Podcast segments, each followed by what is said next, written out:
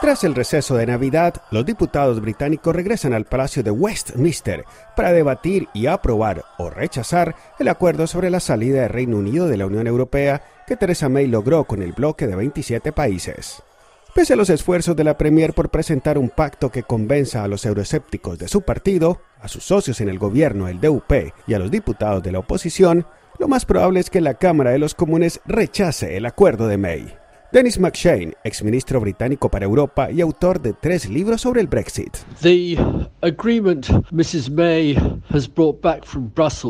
El acuerdo que la señora May ha firmado con Bruselas ha resultado ser muy impopular porque es un pacto muy malo. Implica años y años de negociación entre el Reino Unido y los otros 27 países de la Unión Europea sobre nuestra futura relación. Realmente, el acuerdo no soluciona la incertidumbre actual por el Brexit, sencillamente la prolonga por muchos años. Todo indica que un gran número de diputados del Parlamento, posiblemente la mayoría, va a rechazar el acuerdo, lo cual va a crear una crisis política de grandes magnitudes en este país. En mi opinión, el Brexit no ha tenido el éxito esperado ni ha llenado las expectativas de quienes abogaban por una salida de la Unión Europea hace dos años y medio durante la campaña. Ahora hay que encontrar otra solución a este tema.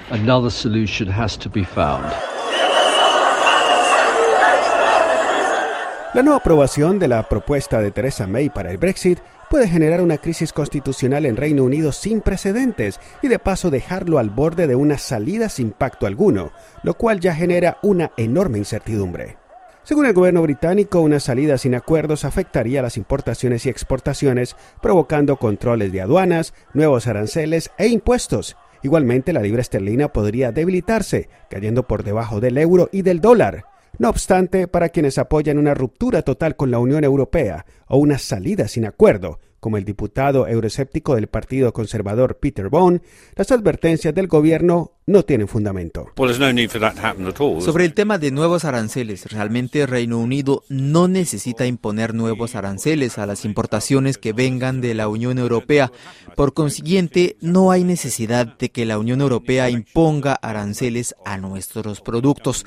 Creo que el intercambio comercial continuará de la misma manera como hasta ahora. En lo que tiene que ver con controles aduaneros, en realidad las inspecciones a productos europeos o de otros países son mínimas. Yo solía importar y exportar a todo el mundo y mis productos siempre llegaron a tiempo. Lo de los retrasos es un mito. Sobre la economía, claro que el Brexit va a tener un gran impacto, pero será positivo porque nuestra libra esterlina se devaluará, lo cual rebajará el costo de nuestras exportaciones y aumentará de las importaciones y esto es bueno para la economía británica. Una de las razones por las que votamos a favor de la salida de la Unión Europea fue para mejorar nuestra economía a corto y largo plazo. Para Ian Beck, profesor de estudios europeos del London School of Economics, quienes defienden un Brexit sin pacto apuestan a una devaluación de la libra esterlina, algo que puede tener efectos negativos a largo plazo. Todas las investigaciones académicas y gubernamentales concluyen que entre más grandes sean las barreras entre Reino Unido y la Unión Europea después del Brexit, mayor será el costo para la economía británica. Hay unos que creen que esto no será un problema porque sencillamente piensan que esto se solucionará devaluando la libra esterlina para ser más competitivos. Pero la devaluación es un falso amigo porque puede generar inflación. Esto se puede apreciar en América Latina, en donde los países eh, que más han devaluado su moneda, pues han tenido una mayor inflación. Luego han devaluado aún más y tampoco han tenido éxito. Así que es una especie de mito lo de creer que un país puede ser más competitivo si devalúa su moneda.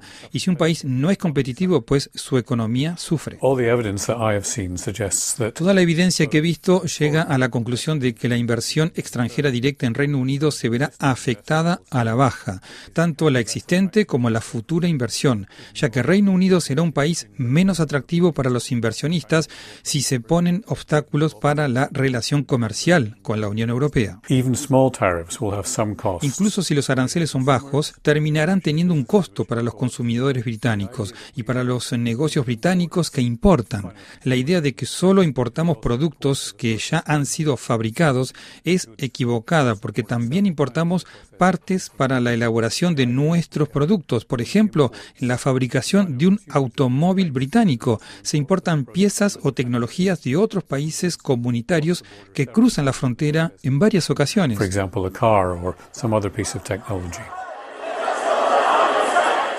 En el distrito financiero de Londres, el más importante de Europa, Consultoras como Ernest Young advierten que ante la incertidumbre del Brexit, bancos y otras firmas financieras han trasladado ya más de mil millones de dólares desde Londres a otras capitales europeas en los últimos dos años y medio. Esto significa que el nivel de inversiones de empresas extranjeras cuya sede principal en Europa está en Reino Unido se verá reducido, además de una continua fuga de capitales y de talento. Diferentes estudios estiman que un Brexit sin acuerdo previo contraería el Producto Interno Bruto en al menos un 9,3% en 15 años. Teresa May asegura que su propuesta limitaría el impacto a un 3,9%. Lo cierto es que prácticamente todos los estudios hablan de un impacto negativo para la economía británica, algo muy diferente a lo que aseguran los euroescépticos. Ian Beck, del London School of Economics. La economía británica se verá afectada, pero no de manera dramática. En lugar de crecer un 30% en los próximos 15 años, eh, crecerá un 20, un 22% en el escenario de un Brexit duro. Es decir, 8 puntos menos de lo que sería sin Brexit. Esto no significa que tendremos una recesión, pero significa que se perderá prosperidad.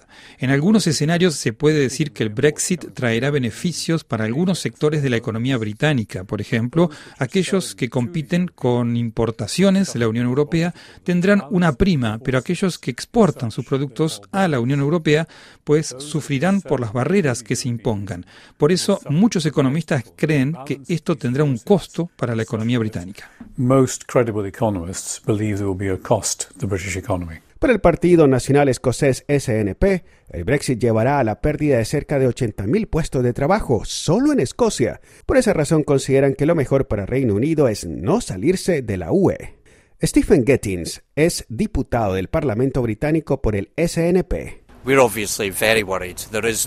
Realmente estamos muy preocupados porque no hay un mejor acuerdo que el que ya tenemos al pertenecer a la Unión Europea. Sinceramente, lo que más nos preocupa es la posibilidad de una salida sin acuerdo alguno que pueda generar escasez de alimentos y de medicinas, esto en época de paz, lo cual es una falta grave del gobierno británico como consecuencia de su gran irresponsabilidad.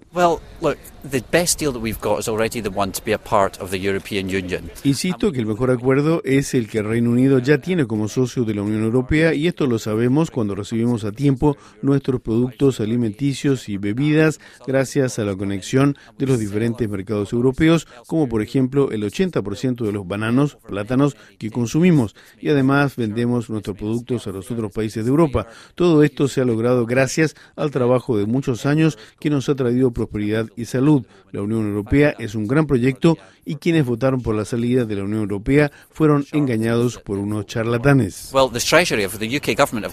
El Ministerio del Tesoro del gobierno británico ha publicado informes que muestran que la economía británica se verá muy afectada y estos números que nos han presentado son similares a los del gobierno escocés que estima que un Brexit duro o sin acuerdo llevará a la pérdida de 80.000 puestos de trabajo solo en Escocia.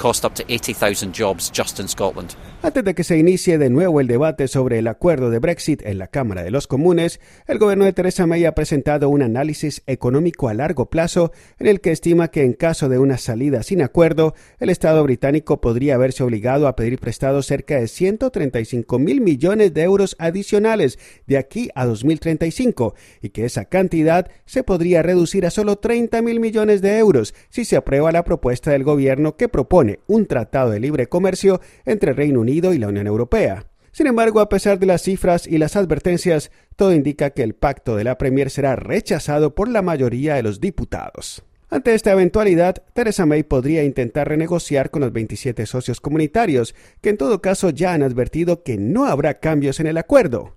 La primera ministra podría también retrasar el Brexit previsto para el 29 de marzo, con el objetivo de continuar negociando tanto en casa como en Bruselas, o finalmente verse obligada a convocar a un segundo referéndum, algo que piden muchos británicos y líderes como Tony Blair.